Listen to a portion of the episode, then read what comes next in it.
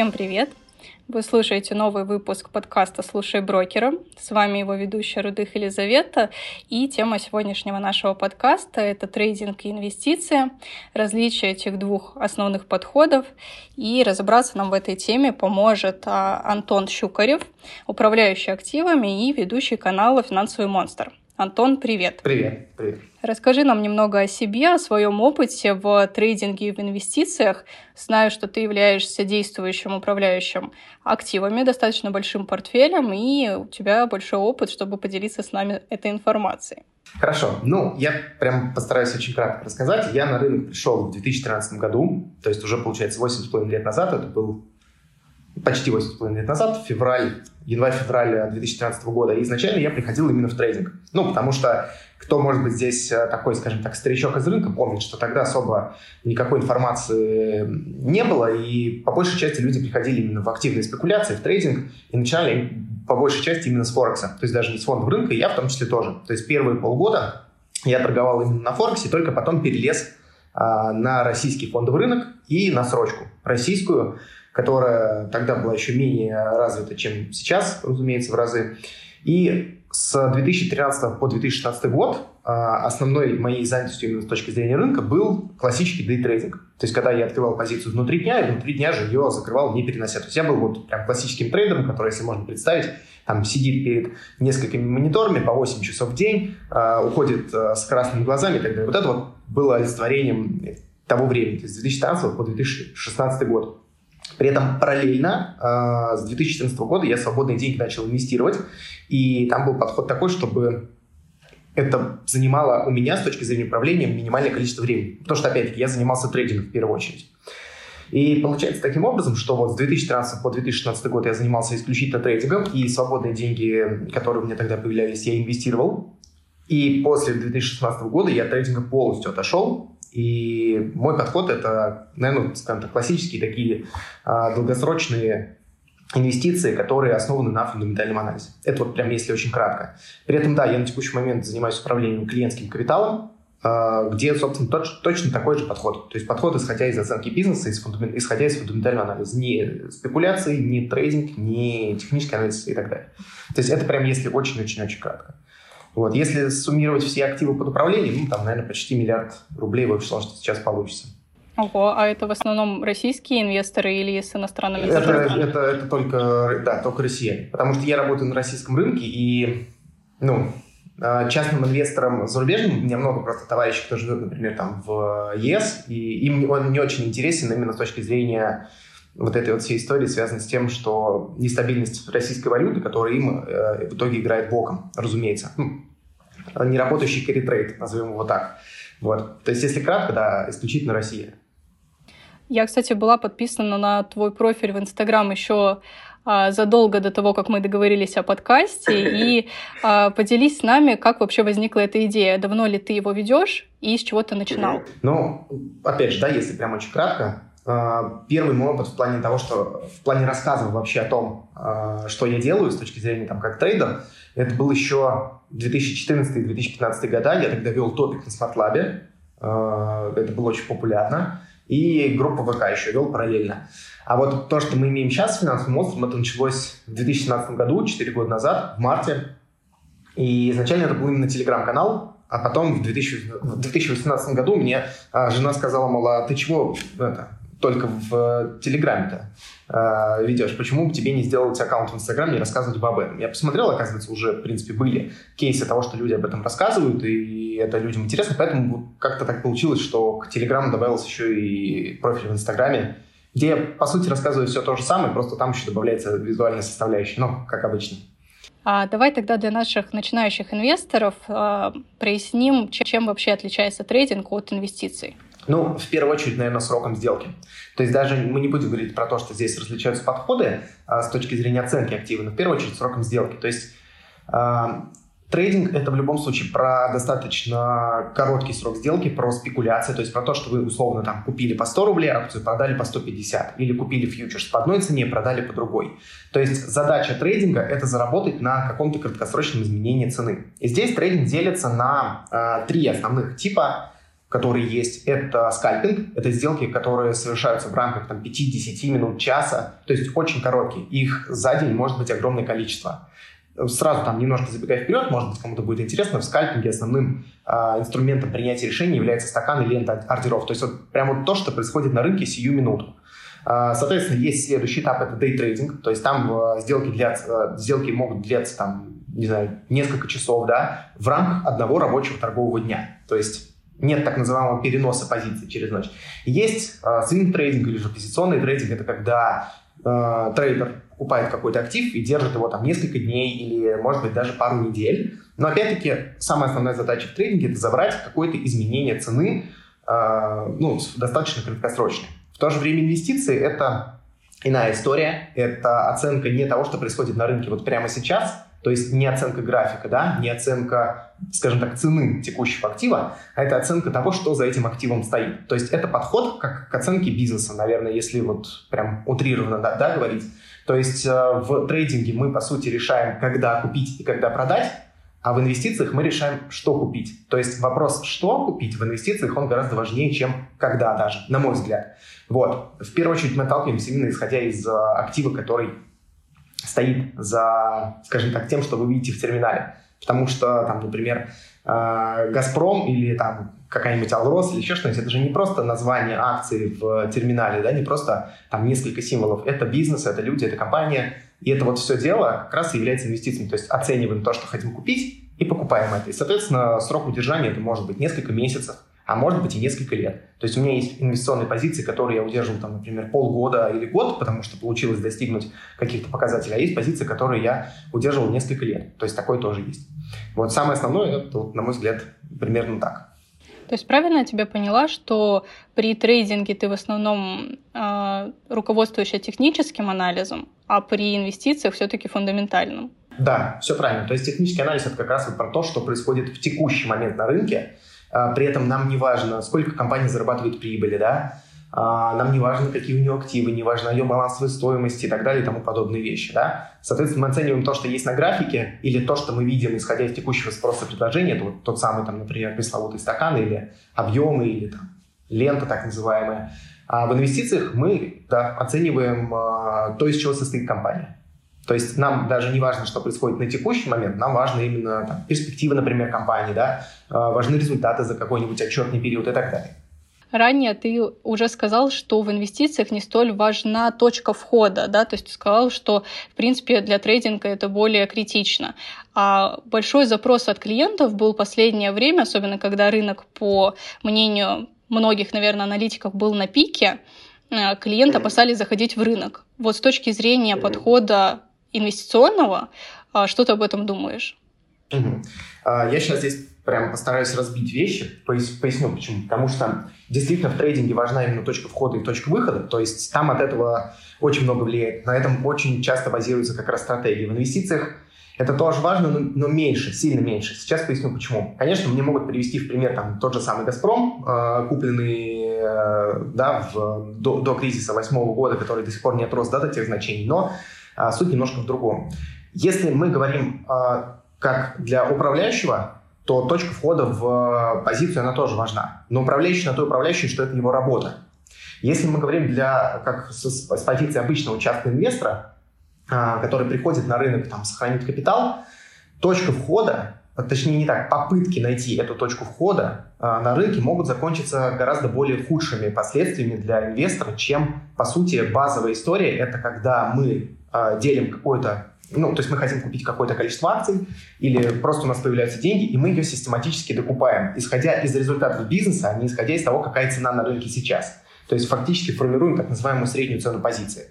Вот если мы подходим со вторым подходом с точки зрения частного инвестора, то шансов на то, что у инвестора получится хороший портфель, он даже больше. Именно поэтому я утрированно говорю, что точка входа не важна. Она э, важна, менее важна, чем в трейдинге, но для того, чтобы научиться правильно ее, даже не то что рассчитывать, а правильно ее чувствовать, понимать и смотреть, когда действительно можно войти, например, большим объемом позиции, да, там, докупить большую часть. Для этого нужно работать в этой сфере, то есть э, подходить к этому именно как к своей профессии, на мой взгляд. Потому что это требует погружения, причем немалого. На каком рынке ты формируешь портфель? Тоже на российском или используешь? Да, да, да, исключительно, да, исключительно российский рынок. Вот только-только я сейчас в этом году начинаю для себя потихонечку открывать Америку, но да, все это время это исключительно российский рынок. А что по инструментам? Акции, облигации, ETF? Что используешь? А, ну, опять же, да, тут надо подразделять. Если мы говорим про личный портфель, то это в основном акции и облигации. Если мы говорим про управление капиталом, то там в любом случае добавляется еще и ETF, но это зависит исключительно от того, какой профиль риска у человека, то есть какой профиль риска у клиента, который ко мне приходит. Потому что для кого-то, например, потеря там 10-15% от капитала даже она является неприемлемой. А для кого-то, например, там просадка в 60-50% а, является, скажем так, более-менее комфортной, потому что этот портфель а, не является последними деньгами. Да? Исходя из этого, доли и инструменты, они разные. Но да, это акции, это облигации, и это в менее частых случаях ETF, которые могут сэкономить, скажем так, даже не только время на отборе, а в первую очередь именно комиссионные и моменты с точки зрения подхода. Ну, то есть, например, там, клиенту нужно добавить э, там, какие-нибудь страновые ETF, да, там, на ту же самую Америку или на Китай, например. Покупать и выбирать акции отдельно по Китаю, ну, я, я например, не смогу. Почему? Потому что я не э, плаваю в рынке Китая, да, то есть я не погружен туда, я специализируюсь по российскому. Поэтому в таких случаях проще, например, взять и добавить, если, если инвестор действительно это хочет, ETF на какую-то часть портфеля. Вот. Но по большей части это акции, облигации, да. Когда ты занимался трейдингом, ты тоже на российском рынке это делал? Да, это российский срочный рынок был. Ну, то есть э, его тогда называли рынком четырех фьючерсов. Это был фьючерс на Сбер, фьючерс на РТС, э, фьючерс на Сибирь на личный рубль-доллар и фьючерс на акции Газпрома, соответственно. То есть четыре фьючерса. Сейчас, в принципе, тоже не особо много поменялся в этом плане, но да, это был тоже российский рынок. Срочно именно, то есть на фондовом рынке? Срочно, да, да, да. Нет, я, я торговал изначально на акциях, но потом я понял, что, э, во-первых, например, за шартовые операции на фондовом рынке, разумеется, берется плата, причем она не маленькая, да, то есть это сейчас, учитывая э, ключевую ставку, она там ниже, да, а тогда вполне себе можно было увидеть там 28 годовых, 25% годовых от брокеров плату за плечо по, там, например, ну, за заем бумаг, я имею в виду в плане шартовой позиции, вообще в лед. Поэтому я перешел на строчку, потому что это в первую очередь дешевле, а во-вторых, как мне тогда казалось, э, ведь это же плечо, да, дополнительно, поэтому э, мне тогда казалось, когда вот я только зелененький еще на все это дело вылазил, мне тогда казалось, что это действительно может помочь заработать больше, скажем так. Какие цели преследуют трейдеры и инвесторы? То есть э, ряд, наверное, игроков на рынке считают то, что трейдеры большую доходность получают. Часть, наоборот, то, что в долгосрочном периоде инвесторы все равно их обыгрывают по доходности. Вот какая твоя точка зрения по итогу, кто больше зарабатывает, трейдеры или инвесторы? Вот я, опять, да, если мы, например, берем среднюю температуру по больнице, утрированно, скажем так, да, потому что у всех цели разные, но я себе прям даже выписал эту историю, что на периоде 50 лет даже немножко кривоватый инвестор, который а, не будет особо вдаваться в отбор активов, а там тупо купит ETF, хотя это самое сложное, конечно, в плане удержания, он обгонит большинство трейдеров. Почему? Потому что ну, мы не будем говорить там про отдельный вид э, лутоманов и прочих персонажей, которые приходят сюда именно как в казино, и это вопрос психологический скорее, да. Э, мы говорим про тех, кто, у кого действительно получается зарабатывать. Просто по той простой причине, что трейдер долго не держится. То есть в трейдинге люди действительно долго не живут, в первую очередь, потому что это потом очень сильно сказывается на здоровье. То есть те же самые там 4-5 лет человек может провести в трейдинге, но практически все, кого я знаю, кто успешно зарабатывал в трейдинге, а потом переходят все равно в классические инвестиции, потому что понимают, что жизнь не состоит из одного трейдинга. А когда ты торгуешь, то жизнь состоит реально только из одного трейдинга. Поэтому я прям просто уверен, статистически это подтверждается многими людьми, даже, даже не только клиентами, которых у нас там много, да, а, а в кулуарах даже мы когда общаемся с коллегами, одна и та же картина. То есть э, на промежутке 50 лет э, инвесторы обгоняют трейдеров вот за счет как раз этих моментов. Вот, э, то есть я к тому, что, э, как правильно говорят, да, то, что черепаха действительно длинной э, дистанции может обогнать зайца вообще спокойно в легкую. За счет вот этой вот спокойной работы, скажем так, размеренной. Как ты считаешь, какой инвестиционный горизонт у инвестора? То есть ты ранее уже сказал, что ты иногда позиции можешь держать полгода, можешь год, можешь три и так далее. Вот в среднем а, какому человеку можно себя считать инвестором? Ну, э, вообще, на самом деле, даже если, например, представим абстрактную ситуацию, у человека есть там, он продал одну квартиру, квартиру, ему нужно сохранить деньги, например, там на год, на полтора, э, перед покупкой следующий, к примеру. Это уже инвестор в любом случае, да. Если человеку нужно передержать там деньги 2-3 месяца, инвестиции это назвать сложно. То есть, на мой взгляд, э, если вы можете составить портфель, ну, точнее как, если ваш портфель может держаться там 2-3 года, вы понимаете, что вам эти деньги, например, не нужно будет забирать раньше, чем через 2-3 года, то это уже полноценная история, связанная с инвестициями. Для меня, конечно, инвестиции это такой, наверное, классический подход, когда инвестиции это являются капиталом, который тебя потом обеспечивает в будущем. То есть некий аналог такого, да даже не аналог, а по сути являющийся пенсионным капиталом.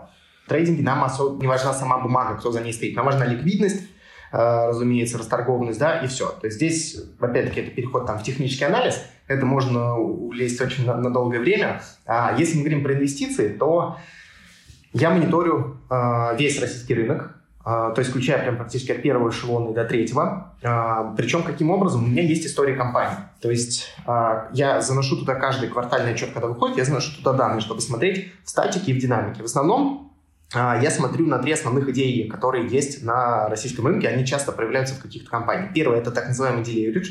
Это сокращение долга, то есть когда у компании есть высокая долговая нагрузка, и она этот долг сокращает. Э, из ярких примеров это Мечел, а, в периодами, опять-таки, да, и АФК-система с их обещаниями там, погашения долга, но в итоге погашениями.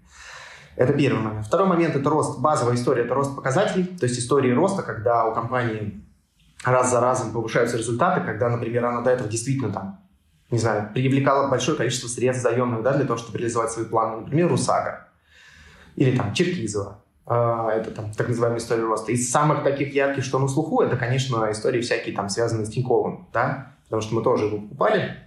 Вот, э, классическая история, история роста.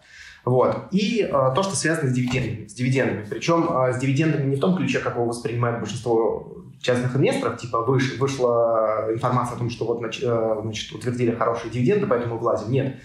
А, я стараюсь отсматривать те компании, которые могут, например, увеличить так называемый payout, то есть э, уровень выплат, либо у которых могут вырасти дивидендные выплаты не за счет увеличения вот этого процента а, payout, да, а за счет того, что выросли показатели компании, и, соответственно, есть, есть смысл влетать э, в эту компанию с точки зрения того, что ее потом переоценят, потому что увидят, что дивидендная доходность на самом деле так называемая форвардная, она выше в таком ключе. То есть это вот основные алгоритмы, на основании которых я принимаю решение. То есть я смотрю финансовую отчетность, я считаю для себя показатели, исходя из этого принимаю э, решение о том, что хочу ли я покупать вот эту вот частичку бизнеса или нет.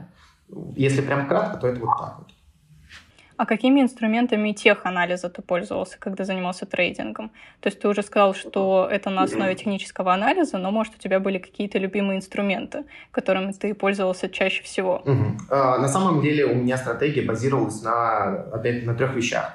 Первое – это так называемые уровни, горизонтальные, потому что на них сосредоточен объем э, проторговки, так называемый. Второе – это э, графические комбинации, собственно, на самом этом уровне горизонтальные, и в дополнение к этому еще и а, вертикальный объем, который точно так же можно настраивать в различных терминалах, который позволяет понять, что этот уровень является действительно критически важным, и мы, например, от него можем развернуться. Вот, по сути, на этом, на базовых таких вещах теханализа, скажем так, а, глубинно психологически работающих, а, я и торговал с 2013 по 2016 год.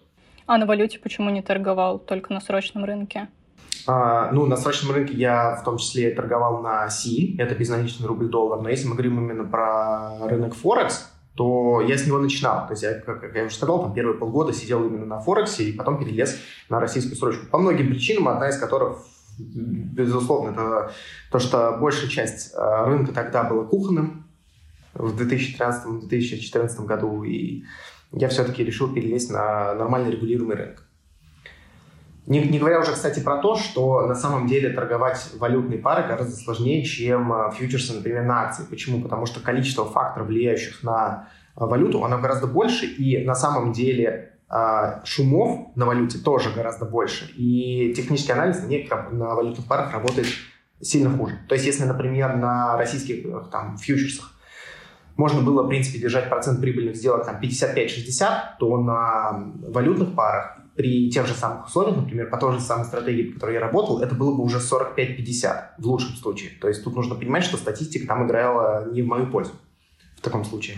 Если ты занимаешься инвестициями, формируешь портфель клиентам, сколько обычно у тебя mm. позиций в портфеле? Ой, это на самом деле зависит исключительно от э, ситуации на рынке, потому что э, могут быть жирные месяцы, жирные года, когда есть действительно что купить, а могут быть ситуации, как вот сейчас. То есть последние полтора месяца я практически ничего нового не покупаю. Почему? Потому что просто нечего. То есть я вот прихожу на рынок, смотрю, считаю и понимаю, что по текущим ценам я не готов ничего покупать. Ну, кроме тех позиций, которые у меня уже есть в портфеле. А бывают, э, например, истории, как в 2015 году, как в 2016 году, или как, например, даже в 2019-2020 году, когда очень много деш- дешево оцененных активов, в которых понятная и простая модель в плане того, что ну, то есть я там сижу и понимаю, да, что вот а, при действительно достижении там даже половины тех результатов, которые обещает компания, это приведет действительно к очень хорошей переоценке на рынке. Сейчас такого нет. То есть э, это может быть, например, 15-20 активов с точки зрения акций в какой-то действительно жирный год, и там это может быть после выхода из каких-то позиций с плюсом там 3, 4, 5 активов, как вот, например, сейчас. То есть ты тоже придерживаешься мнения, что рынок сейчас дорого стоит? Я писал еще в декабре э, рассылку делал как раз по клиентам с моим отношением к этому, относительно того, что, учитывая ближайшее поднятие ставки, которое произошло, учитывая э, моменты, связанные с акциями, которые нас в любом случае так быстро не отпустят, э, да, это казалось действительно дорого. После этого рынок вырос еще, и я вот, собственно, часть позиций, которые у нас есть, мы там продали с плюсом, и Сейчас, я как и сказал, у меня там порядка 4-5 активов, и я не хочу ничего покупать, потому что действительно считаю, что мы сейчас... Ну, мы, я, никогда нельзя угадать, э, насколько это близко к пику, но вот по моим, еще раз, субъективным ощущениям, мы уже даже не на полпути к вершине. То есть мы уже там процентов на 70 путь прошли, на мой взгляд. Вот. Хотя есть, конечно, истории еще недооцененные, но они находятся во втором, там, третьем эшелоне, и они не для всех э, инвесторов подходят, скажем так. А что делал в прошлом году, в частности в марте, когда пошла, скажем, коррекция достаточно сильная? А, ты пользовался ситуацией на рынке и там, покупал по более низким ценам или все-таки переждал ее в бумагах и вышел в плюс к концу года? Но э, тут важный момент, как мы подошли к этому, к, как раз к весне прошлого года. Во-первых, у нас э, к весне прошлого года было порядка 35% в деньгах, э, порядка 45% в облигациях, и только остальное все в акциях. При этом а, акции были а, из, ну, скажем так, назовем так, из разряда защитных, поэтому самый худший месяц это был март, получается, прошлого года, или март или апрель, мы потеряли 0,67%. То есть у нас портфель снизился на 0,67%, поэтому мы фактически ничего не потеряли за вот как раз э, весну прошлого года. Могу ли я сказать, что я прям таки воспользовался ситуацией и докупил все на низах? Нет. То есть э, я не суетился, я не принимал поспешных решений, но я и не стал покупать очень рано. Э, то есть Возможно, это была ошибка, но когда в моменте ты видишь, что у тебя там рынок падает на 15-20%, а, ты понимаешь, что там дальше может быть бездонное дно на самом деле. Да? Это вот вся так, такая шутка старая, то что при попытке поймать дно не забудьте получить второй подарок. Вот такие вот истории я их стараюсь обходить, потому что если бы я э, управлял только своим капиталом, что, ну, как бы, если бы я был частным инвестором, вопросов никаких, я бы там на самом деле тарился даже и по более ранним уровням. Но я ответственен за капитал клиентов, поэтому кризис э, прошлой весны мы пережили очень хорошо, но на низах я бумаги не докупал практически. То есть я уже начал покупать тогда, когда пошел действительно отскок, разворот, и когда это видно было в том числе и по, по, по показателям по некоторым. То есть спустя, наверное, месяца полтора получается после всей этой истории. А почему ты говоришь, что вы с клиентами подошли к марту прошлого года уже в основном в деньгах? То есть что тебе помогло понять, что нужно закрывать позиции? А, начал безумно расти второй, третий эшелон. То есть, э, когда, когда голубые фишки, когда первый эшелон э, растет, это, в принципе, нормально. Но когда этот рост просто сумасшедший начинает перекидываться на второй, на третий эшелон, причем не только на те компании, где действительно есть э, какой-то потенциал, да, но вообще прям на все практически, что есть на рынке, это показывает то, что очень много свежих денег приходит, и эти деньги не понимают, что делать. И это, ну, на мой взгляд, это очень близко к тому моменту, когда мы в пике. То есть не обязательно, что там произойдет какой-то невозможный кризис там, или еще что-то, да, что такое резкое. Но там, грубо говоря, какую-нибудь коррекцию в размере там, 10, 15, 20 процентов мы увидеть после этого вполне можем. И как раз в прошлом году, в феврале, у нас там плюс еще так получилось, что нам накидали очень много денег в управлении, и мы перебалансировали портфели, и в итоге вышли еще раз из части позиций с прибылью, ну, там, кроме парочки. И получается, что мы подошли с очень хорошим запасом денег просто свободных к, к этой весне. Ну, совокупности факторов, скажем так. Поделись с нами, пожалуйста, самыми своими успешными сделками и самыми неуспешными, как в трейдинге, так и в инвестициях, потому что очень интересно послушать опыт человека от э, первого лица, который именно это все прошел на практике. Ну, я начну, наверное, с трейдинга. А, успешных сделок было много, но успешные сделки, как бы, я не, не, не сказать, что я прямо как-то замечаю, сейчас поясню, потому что на самом деле гораздо важнее учиться по убыткам. Вот моя самая неуспешная сделка, я могу сказать, это, наверное, даже не связано она прям напрямую с трейдингом, это связано с партнерством, потому что в 2016 году у нас произошла э, ситуация, когда я в итоге остался должен там почти 18 миллионов рублей, потому что мы потеряли бизнес. То есть это не связано с трейдингом, но это связано с э, партнерством, скажем так. Если говорить про, именно прям про трейдинговые истории, то э, однажды, это был 2000, получается, 16 год, э, я потерял 2,6 миллиона рублей за день от 10 миллионов благодаря э, плохому интернету в офисе. Вот. То есть вот такая вот история. Там, там очень много нюансов, но суть в том, что из-за того, что тогда связь была не очень хорошая у самого даже терминала с серверами, мы использовали э, терминал SmartX от IT Invest, которые заявки тогда выставляли, ну, это прям совсем нюанс, но они э, тогда заявки, которые ты выставляешь отложенные, они их отправляли не на сервера биржи, они хранили их у себя. И получается, что если связь э, с терминалом пропадала, то с заявками, печаль беда, они не исполнялись. Вот таким образом э, я получил за день 2,6 миллиона рублей убытка, там прям целая история. А с точки зрения инвестиций, самое наверное, хорошая, прям та, которая мне действительно, несколько сделок, которые мне очень нравились, это Казанек Синтез, который я купил в 2014 году и продал в 2018, они выросли в 8 раз с лишним. В 17 точнее, продал. Вот. А, потом АФК-система, разумеется, тогда, когда про нее говорили, что она вообще никому нахрен не нужна абсолютно, это было как раз весна прошлого года, мне даже клиенты писали, зачем мы ее покупаем, но потом вопросов ни у кого не осталось.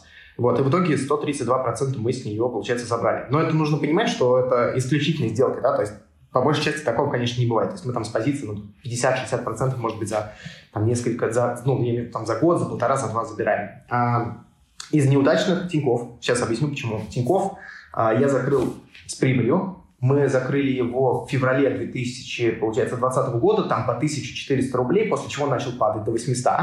И моя самая главная ошибка, потому что я не зашел заново в него. Вот. И я могу назвать это самой неудачной сделкой. Вот с точки зрения инвестиций, прям я прекрасно понимал, что по показателям, по всему я должен в нее входить, но почему я не вошел в позицию, непонятно. Потом упустил, ну и мы видим Тинькофф по 4 э, тысячи с лишним. Вот такая вот история. То есть э, в инвестициях каких-то таких моментов, именно связанных с крупными убытками или с э, чем-то еще, их нет, чем поделиться. То есть скорее ошибки с точки зрения, скажем так, самого болезненного, что есть для трейдера или для инвестора, это недополученная прибыль. Вот так Ты уже некоторые моменты проговорил ранее, но давай тогда так подведем итог, какие преимущества и недостатки ты выделяешь для себя в трейдинге и в инвестициях. А, в первую очередь трейдинг должен быть работой. Это самый большой его недостаток. То есть ничем другим, если вы хотите действительно заниматься трейдингом, заниматься не получится ну, еще раз говорю, на мой взгляд, если вы хотите этим действительно зарабатывать на жизнь. То есть трейдинг – это не один час в неделю, э, не два часа в неделю и так далее. То есть те, кто там говорят о том, что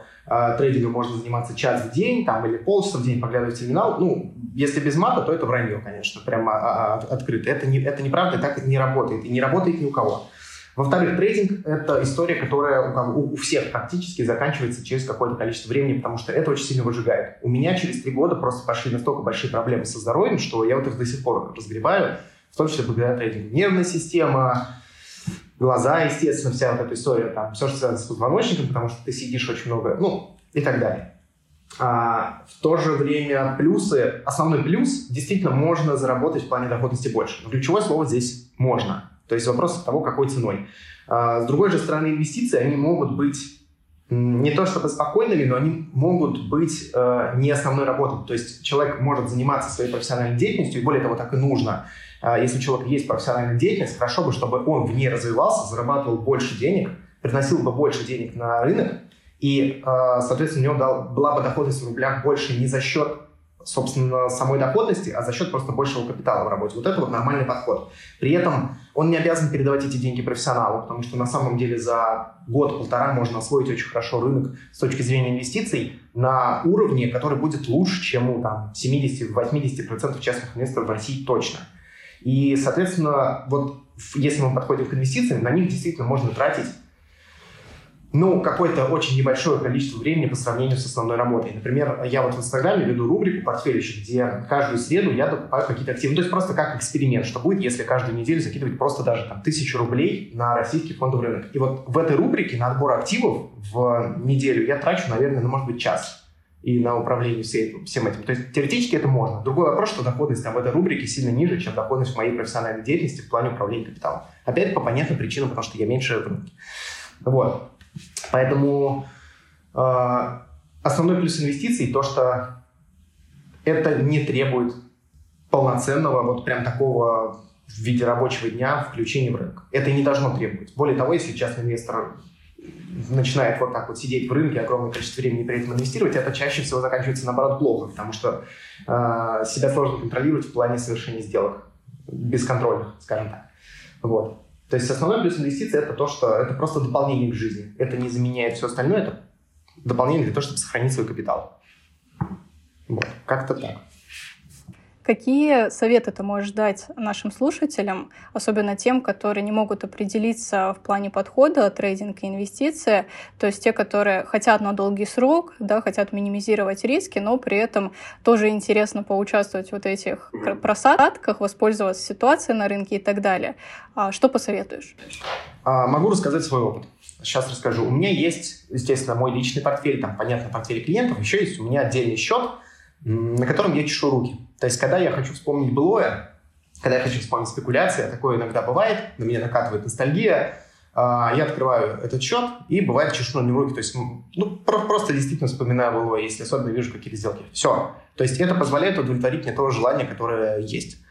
Соответственно, я в этом плане могу посоветовать частным инвесторам начать однозначно с инвестиций, просто потому что это не то чтобы проще, но это менее напряженно с точки зрения управление своими эмоциями, потому что в трейдинге эмоции это самое важное. И параллельно открыть маленький счет, закинуть туда ту сумму, которую абсолютно не жалко потерять, и относиться к этому именно вот как хм, не как к способу того, что вы станете миллионером, имея на счету 100 тысяч, а, а как к тому, что, вы, что это еще один способ познать, например, рынок, посмотреть его именно с этой стороны, со стороны трейдинга, понять, нужно ли вам это или нет. То есть, а, отвечая на вопрос, Нужно ли попробовать частному инвестору трейдинг? Однозначно да. Попробовать точно нужно стоит, чтобы понять вообще, что это. Но э, это не должно быть основным. То есть это может быть вот побочной такой историей какой-то э, параллельно с инвестициями. То есть это не должно быть... Э, если, если человек не, не ставит целью себе сделать из этого работу, это не должно быть работой. Вот так. То есть это должно быть неким таким хобби, скажем так. Именно я именно про трейдинг говорю. А так попробовать можно и то, и другое. Но, еще раз говорю, начать лучше с инвестиций, потому что в трейдинге нужно очень часто принимать решения, а принятие решения это вообще история эмоционально затратная, и далеко не каждый человек обладает э, даже не то что склонностью, но умением э, контролировать свои эмоции, умением работать с принятием решений, потому что их нужно принимать постоянно. А еще и отпускать свои ошибки, то есть, да, там не считать себя плохим человеком, потому что там денег потерял. Вот в таких ключах. То есть там очень много вот этих вот нюансов, поэтому лучше относиться к этому примерно вот так вот, как я сказал. Антон, спасибо тебе большое за то, что поделился с нами своим опытом. Я думаю, что действительно было интересно. И, возможно, мы запишем еще какой-нибудь подкаст на другую тему. Хорошо, буду рад помочь, чем могу. Спасибо, спасибо тебе. Большое. Всем пока.